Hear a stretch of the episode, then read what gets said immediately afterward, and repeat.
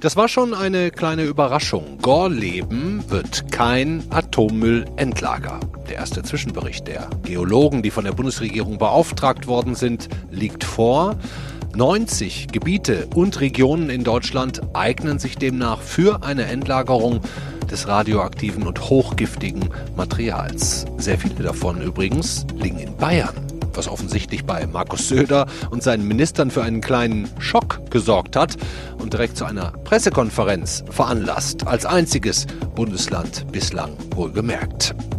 Warum also schreien Sie so laut und direkt auf in Bayern? Das besprechen wir mit dem Umweltminister Thorsten Glauber. Welche genauen Erkenntnisse die Geologen haben, das verrät uns der Chef des ausführenden Instituts, Steffen Karnitz. Und ganz zu Beginn, da gucken wir erstmal nach Gorleben, wo manche ihr Leben lang gekämpft haben, Widerstand geleistet haben und heute einen Grund zum Feiern haben. Und damit herzlich willkommen zum FAZ-Podcast für Deutschland an diesem Montag, den 28. September. Ich bin Andreas Grobock. Schön, dass Sie dabei sind. Als ich das neue Fundament der Atommüllendlagerpläne gesehen habe, da war mein erster Gedanke, wow, 40 Jahre Kampf für die Leute in Gorleben vorbei. Viele Menschen aus dem Wendland rund um Gorleben haben ja als junge Leute mit dem Widerstand gegen das Endlager begonnen in den späten 70ern. Jetzt, ein halbes Leben später, lesen und hören sie, Gorleben ist raus aus der Liste mit Vorschlägen für einen Standort für ein Endlager der Zukunft. Die Bundesgesellschaft für Endlagerung sucht jetzt völlig neu, Stichwort weiße Landkarte ohne Gorleben. Was macht das mit den Menschen dort? Bevor wir darüber reden, wie und wo es weitergehen könnte, gucken wir zunächst mal auf den Ort, wo quasi auch der Widerstand gegen die Atomkraft so richtig entstanden ist. Und wenn jetzt alles passt, dann sollte ich am Telefon die Aktivistin Monika Tietke begrüßen können, die von Anfang an dabei war. Hallo, Frau Tietke. Hallo. Was war denn Ihre erste Reaktion, als Sie gehört haben, ja, Gorleben ist raus? Ja, erstmal schon Erleichterung. Also einfach, weil man unsere Argumente, die wir ja die ganzen Jahre vorgebracht haben, dann doch ernst zu nehmen scheint. Und das ist schon mal ein, erster Schritt in die richtige Richtung. Hm. Ich meine, für viele aus Ihrer Region war es doch so eine Art Kampf Ihres Lebens. Fühlt sich für Sie so an, als sei das jetzt vorbei? Nee, erstens mal Kampf äh, des Lebens, das äh, kann ich so nicht sagen. Also es war schon immer ein Teil unseres Lebens und der hat uns auch immer mehr oder weniger intensiv begleitet. Aber dass mir jetzt was fehlt, ähm, das kann ich eigentlich erstmal nicht sagen, weil das hat schon sehr, sehr, sehr viel Zeit und Energie und Kraft und auch Geld für uns gekostet. Hm, wahrscheinlich müssen Sie es auch erstmal so richtig sacken lassen, was da jetzt passiert ist. Wir können ja zur Erinnerung mal zusammen eine kleine, ich nenne es mal O-Ton-Collage hören, vor allem aus der Anfangszeit. Was glaubt ihr? Wenn wir uns mal alle so auf unsere Straßen setzen, wenn die bei uns anrücken, glaubt ihr, dass die uns wegkriegen? Dann sagen die doch wieder die angeschissen. Meine sehr verehrten Damen und Herren, verehrte Ratsherren, die Sitzung ist unterbrochen. Und hergekommen sind wir, um Ihnen ganz klar zu sagen, wir werden es nicht hinnehmen, dass Sie die Anlage bei uns bauen. Sie haben uns ja, Frau Dietke, welche Erinnerungen aus der Widerstandszeit sind Ihnen denn noch besonders im Kopf? Ja, also wenn ich das jetzt höre, das sind schon auch so Sachen gewesen. Das ging ja teilweise da jetzt auch um äh, hier äh, Kreistagssitzungen und äh, natürlich dann auch dieser Treck nach Hannover, wo Heinrich Pothmer dann gesagt hat, mein lieber Herr Albrecht, wir wollen das hier nicht haben. Dem damaligen ähm, niedersächsischen Ministerpräsidenten. Ministerpräsidenten, ja. genau. Also äh, ja, da spulen jetzt natürlich viele Sachen ab. Also auch besonders so diese Platzbesetzung damals um diese erste Tiefbohrung äh, 1004. Mhm. Ähm, aber eben was jetzt die letzten Jahre doch mehr und mehr das Ganze bestimmt hat, äh, ist einfach die ähm, ja die inhaltliche Auseinandersetzung auch darum, dass wir eben wirklich ein transparentes Verfahren wollen, was äh, nachvollziehbar ist für jeden. Mhm. Also würden Sie im Grunde auch sagen, mit der Entscheidung jetzt haben sich die 40 Jahre Einsatz gelohnt, oder? Auf jeden Fall, die haben sich immer gelohnt, weil ähm, man muss sich ja immer auch noch mal vor Augen führen, was damals geplant war. Es ging um ein äh, das weltgrößte nukleare Entsorgungszentrum. Ja, und geblieben ist einfach dieser Salzstock Gorleben, der damals für die Endlagerung ja eine unter, eher untergeordnete Rolle gespielt hat. Mhm. Und äh, jetzt hat es eben in diesen 40 Jahren doch sehr viele Weiterentwicklungen gegeben. Gott sei Dank eben auch ein Ausstieg aus der Kernkraft äh, und jetzt natürlich aber eben in der Folge trotzdem, was passiert mit dem hochradioaktiven Müll. Irgendwo muss es ja hin, das Zeug. Ja, irgendwo muss es hin. Und wir alle haben dafür eine Verantwortung. Also wir haben auch schon oft genug gesagt, das ist letztendlich mit einer der größten gesamtgesellschaftlichen Konflikte hier in der Bundesrepublik der Nachkriegszeit. Ähm, wir haben diesen Müll pro, äh, produziert. Ähm, viele Menschen haben davon auch profitiert, äh, vielleicht nicht alle aber äh, einige auch sehr gut. Und deswegen haben wir da jetzt eine Verantwortung und können das auch nicht wegschieben. Und deswegen ist jetzt ähm, diese Standortgeschichte mit Gorleben, dass das jetzt raus ist aus dem Verfahren, die eine Sache, aber auf der anderen Sache bleibt das Problem nach wie vor da für mehr als eine Million Jahre. Und äh, da sind wir jetzt ganz klar gefordert, das auch äh, massiv anzugehen. Wollen Sie denn den Menschen in der Nähe die es dann als nächstes betreffen könnte, Unterstützung anbieten oder äh, ähm, sagen Sie, nee, das ist jetzt okay so mit der weißen Landkarte, äh, so soll es jetzt erstmal weitergehen? Naja, was heißt anbieten? Wir sind ja hier nicht ähm, der Nabel der Welt, dass wir sozusagen Informationen verteilen können. Gesammelt, ne? Äh, keine, keine Frage. Aber ich denke, jeder Standort wird da auch anders mit umgehen, mit dieser Standortbenennung. Und wenn Leute hier auf uns zukommen, werden wir natürlich äh, Unterstützung äh, bieten, wenn das gewünscht ist. Aber man muss dann so einen Standort auch erstmal ähm, ja selber sich finden lassen und äh, die müssen für sich auch äh, herauskristallisieren, welcher Weg jetzt äh, der beste oder der richtige für sie ist. Mhm. Und wenn man da als Standort betroffen ist, so wie Sie es damals waren, können Sie sich erinnern, kriegt man da auch Angst, einfach persönliche Angst? man kann nicht den ganzen Tag irgendwie nur mit diesen Gefahren vor Augen leben, dann mhm, würde man auch irgendwann durchdrehen. Ne? Aber Angst macht das schon. Das ist, äh, also, hat uns damals auch Angst gemacht, einfach diese Ungewissheit, was kommt da, was verändert sich gerade auch hier. Wir waren äh, oder sind eine äh, sehr äh, urlaubsgeprägte Gegend. Also wir haben eben auch noch einen sehr sanften Tourismus. Hier gibt ja. es nicht viele Urlauber, aber ähm, die schöne Natur äh, ist natürlich hier auch immer ein Argument, was wir äh, äh, in die Diskussion einbringen und sagen, ähm, Mensch, guckt euch das mal an, wie toll das hier ist. Wir haben auch was, wofür wir kämpfen können. Ne? Hm, klar. Ich sage es jetzt nochmal zum Schluss, abschließende Frage. 40 Jahre lang Einsatz dafür. Was, Frau Tietke, waren denn oder sind Ihre wichtigsten Lehren aus dieser ganzen Zeit? Äh, ja, also was wir, was wir hier gelernt haben, ist äh, ganz klar, äh, irgendwelche Obrigkeitshörigkeiten, die haben wir abgelegt. Also äh, wir gucken immer sehr genau hin und äh, bilden uns dann ein eigenes Urteil. Aber es hat ja auch über diese 40 Jahre hier sehr viele positive Veränderungen dadurch gegeben.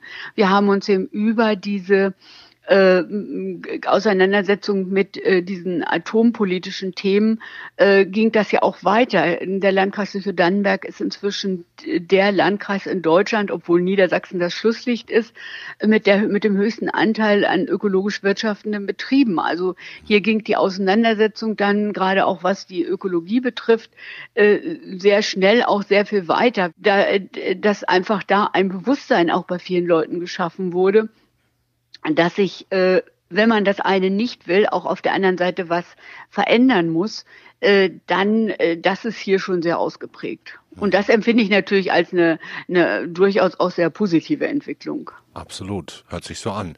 Monika Tietke, vielen Dank. Ich kann mir vorstellen, Sie werden mit Ihren jahrzehntelangen Mitstreitern vielleicht in den nächsten Tagen auch mal anstoßen, wenn es so ein bisschen gesagt mhm. ist. ähm, ich, ich, finde, ich finde, es gibt einen guten Grund dafür. Ich danke Ihnen sehr für das Gespräch. Ja, ich danke auch.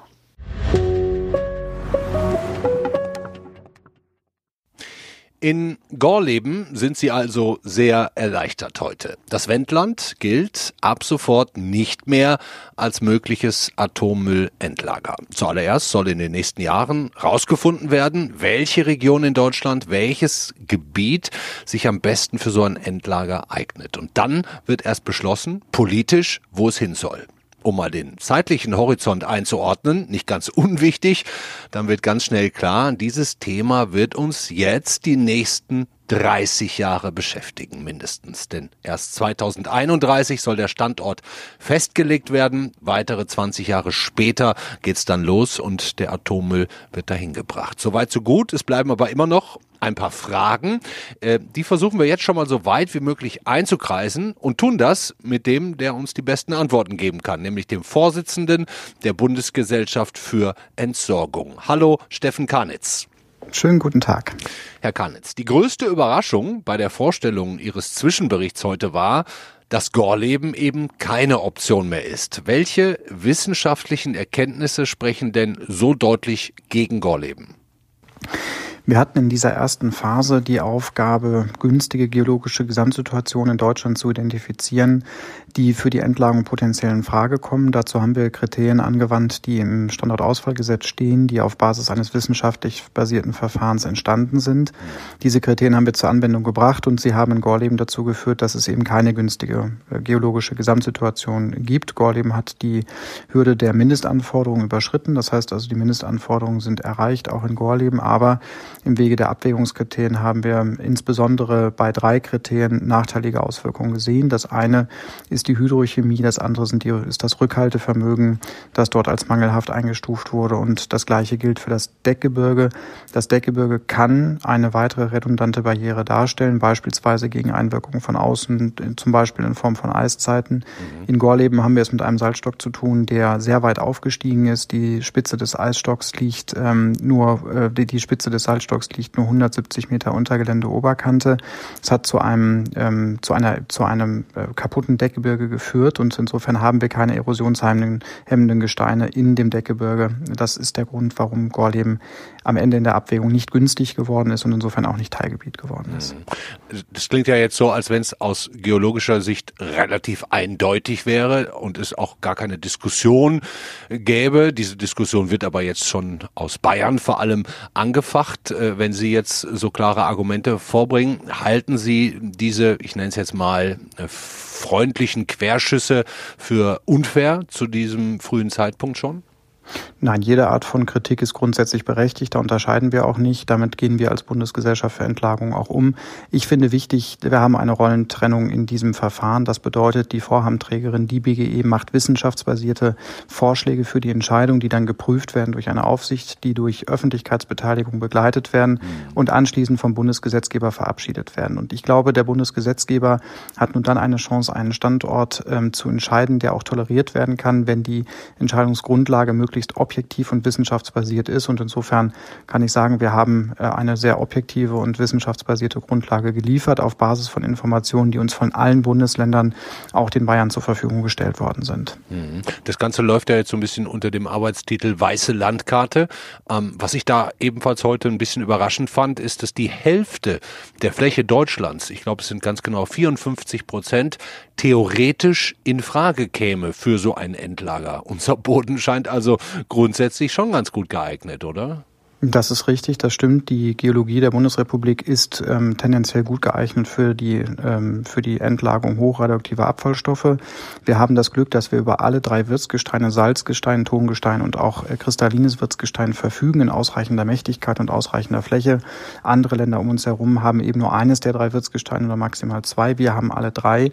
Und das ist eine besondere Situation. Das zeigt eben dieser Zwischenbericht auch. Es zeigt aber auch, dass eben Teilgebiet zu sein äh, längst noch nicht heißt Endlagerstandort zu sein. Dafür müssen noch viele Untersuchungen folgen. Hm, wir können ja vielleicht noch mal kurz zusammen versuchen, die wichtigsten Fakten, warum wir das alles machen, überhaupt zu benennen. Also in zwei Jahren, Ende 2022, sollen in Deutschland die letzten Atomkraftwerke vom Netz gehen. Ähm, ich habe jetzt gelesen, bis dahin haben wir 27.000 Kubikmeter radioaktive Stoffe angesammelt, vor allem abgebrannte Brennelemente, die in ein Endlager müssen. Wie groß muss denn überhaupt die Fläche dafür sein, um das alles unterzukriegen? Ja, es sind 27.000 Kubikmeter hochradioaktive Abfallstoffe und wir haben dann nochmal 600.000 schwach- und mittelradioaktive Abfallstoffe. Insofern das, um was es jetzt heute geht, das ist nur ein Endlager zu finden für die hochradioaktiven Abfallstoffe. Für, Stoffe, für die schwach- und mittelradioaktiven haben wir in Schacht Konrad eines, das 2027 in Betrieb geht. Ähm, das Ganze entspricht einem Würfel der Kantenlänge von 30 mal 30 mal 30 Metern. Das ist in etwa das so Volumen, groß, ne? um das es geht. Eigentlich gar nicht so groß, genau. Ähm, dafür brauchen wir trotzdem einen Flächenbedarf, je nachdem, in welches Wirtsgestein wir gehen, zwischen drei, sechs und zehn Quadratkilometern Mindestfläche. Das ist äh, die Fläche, die die Endlagerkommission ermittelt hat und an der wir uns jetzt erst einmal orientieren. Das hängt damit zusammen, dass die radioaktiven Abfälle, wenn wir sie einlagern, einen Wärmeeintrag haben. Sie sind wärmeentwickelt und das Gebirge muss in der Lage sein, dieses, diesen Wärmeeintrag auch äh, abzuführen, ohne dabei brüchig zu werden. Da ist jetzt auch die Rede von einer Haltbarkeit von bis zu einer Million Jahre. Ähm, kann man wirklich so weit vorausschauen, dass das Zeug so lange sicher liegt? Geologische Prognosen sind deutlich einfacher anzustellen als soziologische Prognosen. In der Tat, Geologen reden bei einem Wirtsgestein oder einem Gestein, das eine Million Jahre alt ist, von jungem Gestein. Die Erde ist 4600 Millionen Jahre alt und daran können Sie schon sehen, dass diese Dimensionen für Geologen durchaus prognostizierbar sind. Die Schweden lagern in einem kristallinen Wirtsgestein ein, das seit 140 Millionen Jahren dort steht, wie es steht. Und das zeigt, dass diese Zeiträume für Geologen durchaus realistisch sind. Es zeigt aber auch, wir können und wir müssen uns auf die geologische Barriere in allererster Linie verlassen, denn diese stellt eben sicher, dass der Langzeitsicherheitsnachweis und der lange sichere Einschluss der hochradioaktiven Abfallstoffe auch gewährleistet ist. Mhm. Das Thema ist natürlich sehr emotional. In Gorleben sind sie jetzt froh, dass sie es quitt sind. Irgendwer wird den gefühlten schwarzen Peter dann zugeschoben bekommen. Gäbe es sowas wie einen perfekten Ort, bei dem man eigentlich diese, diese diffusen Ängste, die das Thema begleitet, gar nicht haben müsste? Ich glaube in der Tat, das Verfahren, so wie es angelegt ist, wird am Ende zu einem sicheren Endlagerstandort führen äh, und einem, an dem man keine Angst haben muss. Aber ich kann genauso verstehen, dass es diese Ängste gibt. Insofern ist es Aufgabe aller Verfahrensbeteiligten, zuvorderst natürlich auch der BGE, die, das Vertrauen in das Verfahren zu stärken. Wir haben auch deswegen diesen Zwischenbericht zu einem so frühen Zeitpunkt vorgelegt im Verfahren, zu dem noch keine Fakten geschaffen worden sind, um Öffentlichkeitsbeteiligung zu ermöglichen und die Menschen daran teilhaben zu lassen, wie wir vorgegangen sind, ähm, wie wir zu unseren Ergebnissen gekommen sind und was eigentlich ein sicheres Endlager in der Bundesrepublik ausmacht. Ich glaube, das ist ein Lernprozess, auf den wir uns als äh, Gesellschaft in Deutschland begeben können in den nächsten Jahren, äh, wo wir am Ende hoffentlich auch einen akzeptierten Standort haben, wo es eben nicht heißt, dieser Standort trägt den schwarzen Peter, sondern er trägt die Last für die gesamte Bundesrepublik und insofern braucht es dann auch Solidarität innerhalb der, der Gemeinschaft, um dann dafür zu sorgen, dass wir äh, diesem Standort eben trotzdem äh, auch Vorteile geben und ähm, dankbar sind dafür, dass diese Lasten auch getragen werden können. Wie sehen jetzt Ihre nächsten Schritte aus? Heute war ja nur ein erster. Als nächstes werden Sie die Gebiete eingrenzen. Korrekt. Es geht jetzt um die Eingrenzung der Gebiete zu Standortregionen anhand von weiteren geowissenschaftlichen Kriterien. Dann finden auch die planungswissenschaftlichen Abwägungskriterien statt und eine Rolle. Wir haben ja in dem ersten Schritt nur auf die geologischen Kriterien geguckt, auf Ja, die Tiefe. In einem zweiten Schritt gucken wir auch auf das, was an der Oberfläche passiert. Aber Menschen also zum Beispiel. zum Beispiel Siedlungsstrukturen, zum Beispiel Naturschutzgebiete, zum Beispiel Trinkwasserschutzgebiete. Wichtig ist aber, es geht um geologische Sicherheit. Und insofern haben Priorität immer die geologischen Kriterien. Und nur dort, wo wir homogene, gute geologische Situationen haben, dienen dann die planungswissenschaftlichen Abwägungskriterien zu einer weiteren Eingrenzung. Das ist das, was wir in einem nächsten Schritt machen und dann dem Bundesgesetzgeber über die Rechtsaufsicht und über die Öffentlichkeitsbeteiligung Standortregionen vorschlagen, die dann übertägig erkundet werden. Äh, Dann folgt der Schritt der untertägigen Erkundung und 2031 dann der Standortvorschlag. Und da berücksichtigen Sie solche ähm, weicheren Argumente ähm, eher gar nicht, wie zum Beispiel, aber unter die Nordsee können wir sowas doch nicht legen. Wenn da was hochkommt, ist die ganze Nordsee verseucht. Ähm, solche solche emotional starken Argumente werden da auch berücksichtigt oder wenn die Nordsee ihrer aus Sicht der Geologen passt, dann bleibt das auch. Nein, so einfach ist es in der Tat nicht. Es geht in den nächsten Schritten, in diesem frühen Schritt geht es darum, in die Tiefe zu gucken. Das heißt, wir haben auch Teilgebiete unter der Nordsee identifiziert. Ob man da auch ein sicheres Endlager errichten kann, das sind dann, ist dann Gegenstand der Sicherheitsuntersuchungen, die dann folgen. Wir müssen neben der Langzeitsicherheit auch die Betriebssicherheit sicherstellen und insofern werden diese Punkte dann auch in den weiteren Verfahrensschritten mit berücksichtigt. Und wann können wir da mit nächsten Ergebnissen von Ihrer Seite rechnen? Haben Sie da in etwa einen Zeitplan? Na, ich gehe von wenigen Jahren aus. Wir müssen aber ähm, schauen, wie, welche Informationen, welche Hinweise es jetzt aus der Fachkonferenz Teilgebiete gibt. Die Ergebnisse haben wir zu berücksichtigen und das wird dann wesentlich Auswirkungen haben auf den Zeitplan. Aber Sie sagen Jahre. Das heißt, jetzt können wir uns bei dem Thema erstmal wieder auf Ihre Arbeit verlassen und das wird dann wieder zusammengetragen und dann kommt irgendwann später, möglicherweise erst nachdem das letzte ähm, Atomkraftwerk ähm, vom Netz gegangen ist, kommt dann eine Auswahl. Das wird so sein, ganz genau. Und ich würde mich trotzdem in der Zwischenzeit über eine intensive, gerne auch kritische Begleitung freuen. Vielen Dank, Steffen Karnitz. Sehr interessant. Wir sind gespannt, wie es da weitergeht. Danke für das Gespräch. Ich danke Ihnen. Wir wissen jetzt, dass Sie in Gorleben sehr erleichtert sind. Wir wissen auch, dass die Suche nach einem neuen Endlager zunächst mal rein wissenschaftlich vonstatten gehen soll. Welche geologische Formationen, damit welche Regionen überhaupt grundsätzlich in Frage kommen. Relativ lange Gesichter werden sie danach in Bayern gezogen haben, könnte ich mir vorstellen, denn von den 90 theoretisch möglichen deutschen Standorten liegen fast die Hälfte in Bayern. Das war auf jeden Fall Grund genug für Ministerpräsident Markus Söder heute zusammen mit dem bayerischen Umweltminister Thorsten Glauber von den Freien Wählern eine Pressekonferenz zu geben und Stellung zu nehmen. Wir können mal ganz kurz einen Ausschnitt ähm, von Markus Söder zusammenhören. In der Abwägung glauben wir, guten Argumenten auftreten zu können. Wir werden uns jetzt in dieses Verfahren sehr konstruktiv, aber auch nachhaltig einbringen. Wir werden auf der Basis der Wissenschaft uns einbringen. Klar ist aber, das haben die Wissenschaftler heute auch gesagt, die Endentscheidung muss dann die Politik bringen. Dadurch, dass die Entscheidung 2031 ist, also in elf Jahren, und die Inbetriebnahme 2050 erfolgen soll, muss jetzt keiner eine Panik haben, aber ich befürchte auch und glaube, dass sehr viele Menschen ab heute sehr verunsichert sind und dass es die politischen Debatten sehr bewegen wird. Wie wir wissen, an der Stelle sind manchmal auch Emotionen Fakten. Ja, Markus Söder war das. Und noch besser ist, wir sind jetzt mit dem bayerischen Umweltminister verbunden. Hallo Thorsten Glauber. Hallo, grüß Gott. Herr Glauber, haben Sie sich sehr erschrocken, dass Bayern plötzlich in Sachen Endlagerdiskussion so stark in den Fokus rückt? Für uns ähm, gilt ja ganz klar, dass wir mit unserer Expertise und mit dem, was wir an Geologiekenntnissen durch unsere Landesämter haben, natürlich wissen, wie Bayern aussieht. Und äh, wir haben jetzt äh, mit der Ausweisung der Teilgebiete natürlich einen ähm, Prozess gestartet bekommen, der natürlich äh, als möglich ganz Deutschland ansieht. Und da darf sich jetzt jeder selbst die Frage stellen, ob das klug ist, wie bei Städten von wie Bremen unter der Nordsee oder in Bayern unter Nürnberg wirklich ein Endlager zu suchen, ob man äh, wirklich äh, ein, ein ganzes Landesgebiet oder die Hälfte eines Landesgebietes wirklich für geeignet ansieht, wenn man weiß, dass über in den Jahren 90er Jahren, Mitte der 90er Jahren bis 2007 eigentlich der Bund selbst sehr gute Erkundungen betrieben hat. Ähm, das zeigt doch, dass man jetzt mit einer weißen Karte beginnt, einen Prozess startet, der in ganz Deutschland für Unruhe sorgen wird, aber fokussiert zumindest nicht am Thema arbeitet. Es klingt ein bisschen so, als würden Sie sich ein bisschen überrumpelt fühlen. Täuscht meine Annahme? Nein, wir sind nicht überrumpelt, wir sind fachlich sehr gut aufgestellt und wir werden natürlich mit unserer wissenschaftlichen Expertise, äh, und da haben wir einige Fragen an die BG, die aus meiner Sicht ähm, viele Fragen aufwirft. Äh, und das geht schon los damit, dass man den besterkundetsten Standort überhaupt in Deutschland ähm, das äh, Lager Gorleben ausschließt und ähm, da kann man doch, kann sich jeder Bürger seine eigene Meinung bilden. Grundsätzlich sind wir uns aber einig, dass Deutschland eine Endlagerlösung für Atommüll braucht, oder? Nur um das einmal ganz klar zu sagen.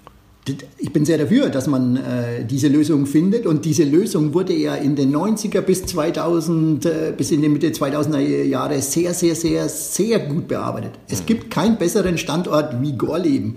Gorleben ist im Prinzip ist fertig. Das sehen, ja? das sehen da die anders natürlich. Da ist der Schlüssel, ja, ja, das glaube ich, dass es die anderen anders sehen. Aber eins ist doch auch klar: Der Schlüssel ist einfach abgezogen worden. Und äh, ich behaupte, wenn man untersucht hat, und es gibt keinen anderen Standort, der besser untersucht ist, er ist komplett technisch für 1,6 Milliarden, das muss man sich auch den Bürgern immer mal vor Augen halten, 1,6 Milliarden Euro haben die Betreiber der Kraftwerke dort eingesetzt, um ein Endlager vorzuhalten, das man jetzt nicht nutzt. Hm. Und dass die Wissenschaftler da jetzt äh, Gründe hervorbringen, was Grundwasser angeht und so weiter, das, das reicht ihnen nicht aus?